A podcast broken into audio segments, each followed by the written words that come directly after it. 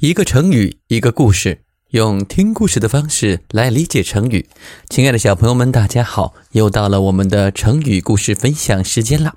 那今天我们要分享的成语故事名字叫做“高山流水”。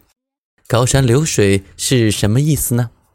它是比喻知己或者知音，也就是说，一个非常非常能懂你的好朋友。也比喻乐曲高妙。那关于高山流水有这样一个故事：传说在春秋战国时，有一位楚国人，名字叫做俞伯牙。他非常喜欢弹琴，演奏的曲子非常的动听。还有一个人叫钟子期，他特别善于听琴，欣赏音乐。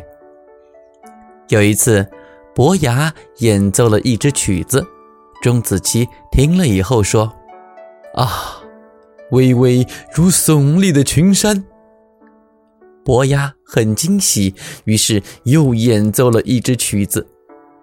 钟子期说：“啊，滔滔如奔流的江水。”伯牙又接着演奏了模仿狂风、模仿小雨、模仿虫鸣鸟语的曲子，钟子期都一一听出了乐曲中的含义。伯牙感慨道：“真是难得呀！你好像知道我的心一样，你是我的知音啊！”两人结为至交好友。《高山流水》这首曲子就是伯牙所作。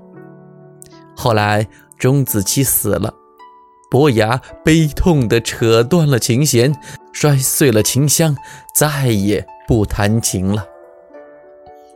好了，小朋友，这便是《高山流水》的由来。其实啊，《高山流水》也是伯牙所作的一首乐曲的名字。那生活中，我们可以用“高山流水”怎样造句呢？